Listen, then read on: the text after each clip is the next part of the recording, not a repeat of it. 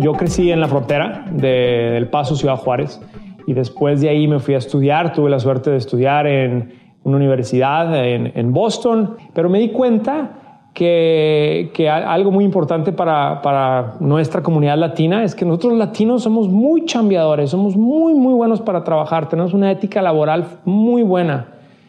Y quizá en nuestras casas o en nuestros o sea, en nuestro crecimiento en la mesa, cuando nos sentamos a cenar, nos faltaba hablar un poquito más de lo que eran los hábitos financieros, nos faltaba hablar un poco más de lo que es el ahorro eh, cómo, cómo empezar a generar ese patrimonio a largo plazo. Me di cuenta que esos hábitos financieros eran algo que faltaba en nuestra comunidad.